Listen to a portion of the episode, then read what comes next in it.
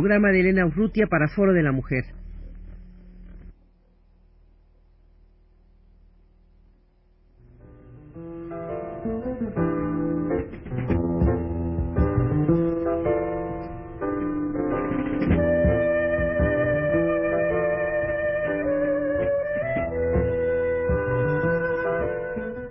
Foro de la Mujer.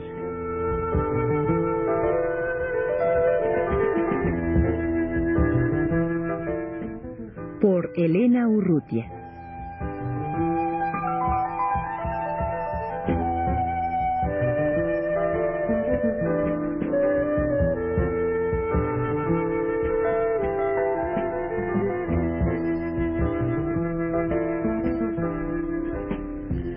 Ana Rosa Domenela es doctora en letras hispánicas y actualmente, entre otras cosas, coordina en el Colegio de México el taller La narrativa femenina mexicana del siglo XIX. Eh, este taller, desde luego, tiene un antecedente.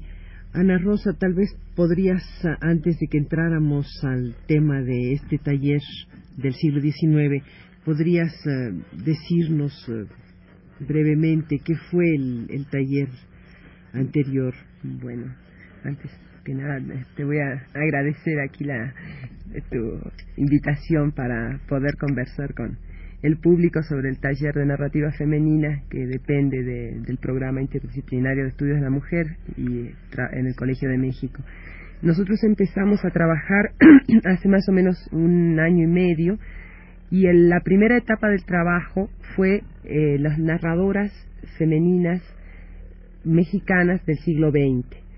Y fue una experiencia muy interesante, hicimos una selección del, del amplio y rico material que teníamos en narrativa y cronológicamente comenzamos con las escritoras de la Revolución, las eh, que empezaron a escribir alrededor de la época de la Revolución, de 1910, y eh, seguimos, continuamos hasta el 80, o sea, ese fue el corte, 1910-1980.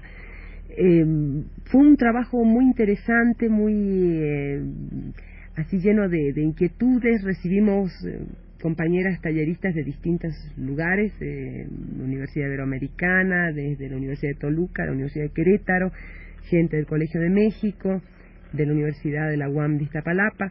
Entonces, y hubo así como un grupo de, de 20 talleristas que se han mantenido estables y trabajando muy firme en, en estudios monográficos en torno a unas líneas, unas escalas críticas que nos pusimos todos, entre todas de acuerdo, y que permitirá entonces tener una secuencia en los estudios monográficos que realizamos de las distintas autoras.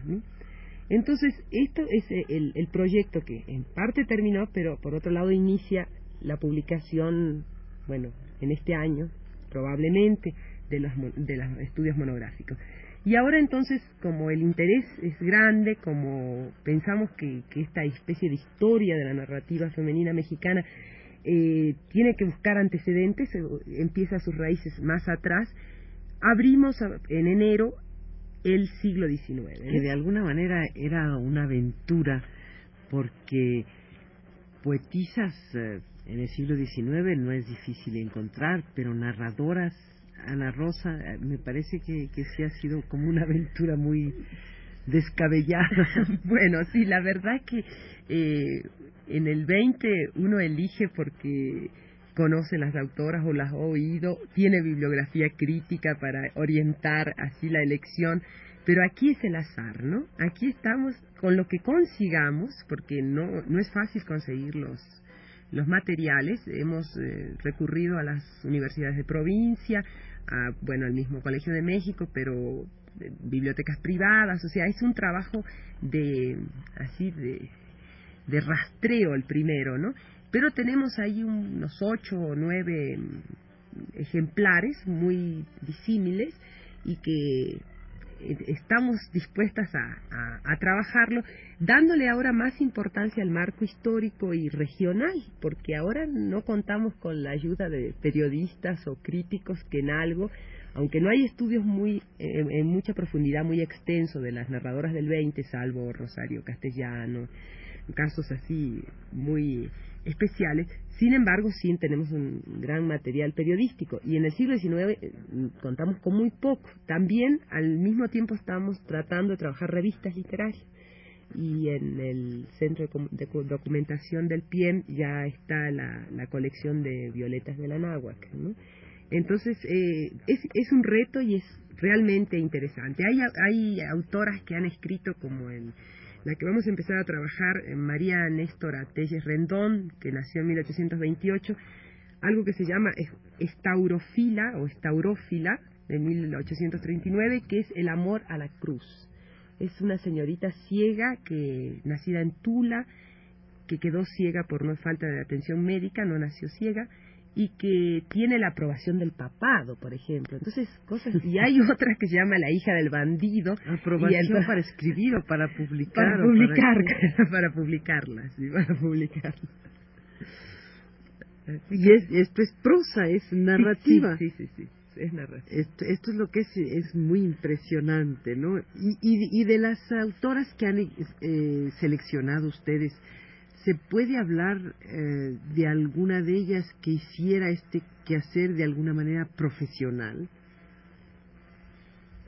En general, en el siglo XIX nos vamos a encontrar que no hay profesionalismo, pero no solo en las escritoras eh, mujeres que, que lo hacen a veces un poco a escondidas o como en vez de bordar, ¿no? Eh, le permiten en los salones literarios presentar más bien poesía, como tú bien decías.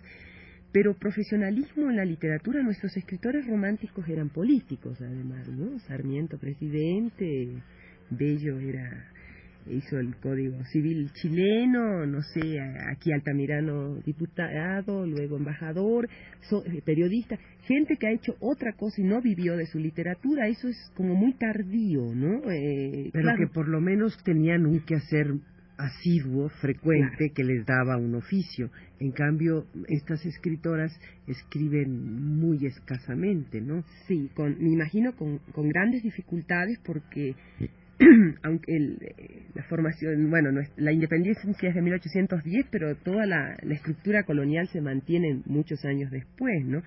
Y el papel de la mujer eh, está siempre subordinado, ¿no?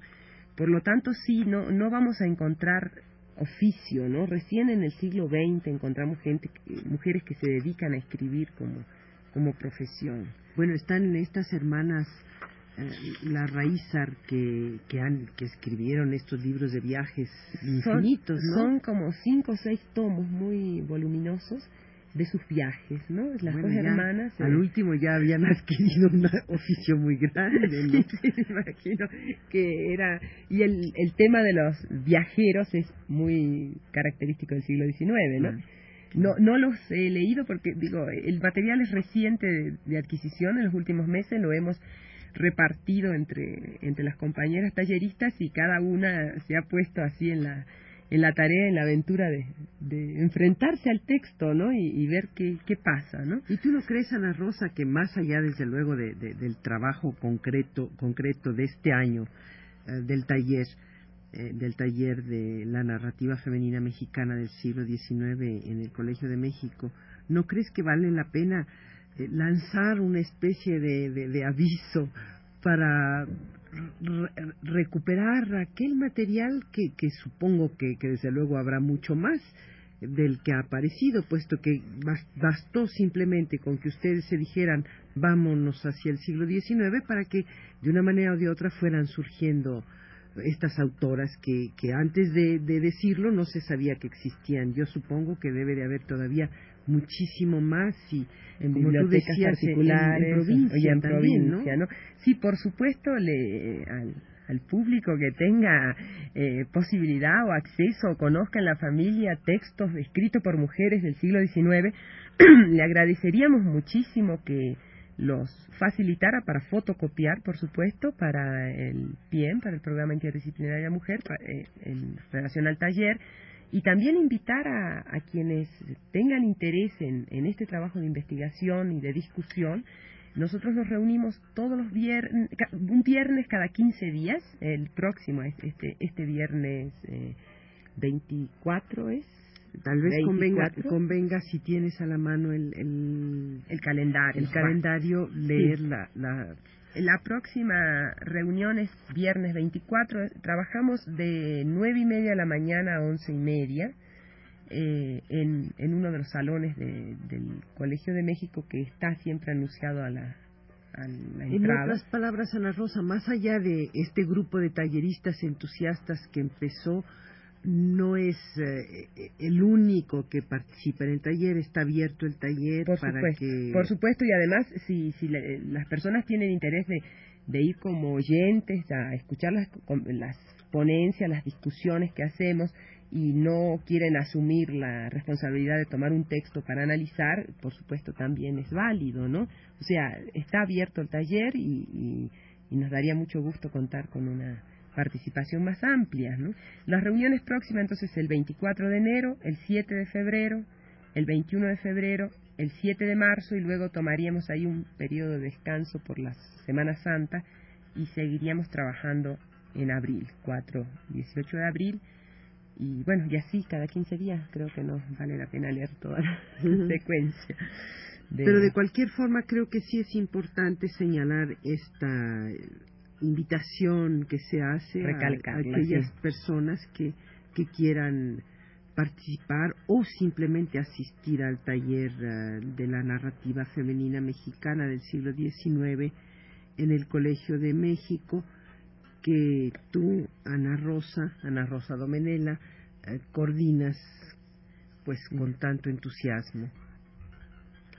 Bueno, eh, para finalizar, yo quería aclarar que ahora estoy coordinando yo el taller, pero iniciamos la, el trabajo con la doctora Aralia López, que, que fue la, la que con mayor entusiasmo inició esto y me invitó también a participar y ahora ella está dando clases en la Universidad de La Joya, contratada, por eso es que he quedado sola, pero ah, seguimos en correspondencia, así que Aralia está presente también en la y cuando regresa desde se, va reintegrar, se va a Muchísimas gracias, Ana Rosa Domenela, por tu presencia en los estudios de Radio UNAM.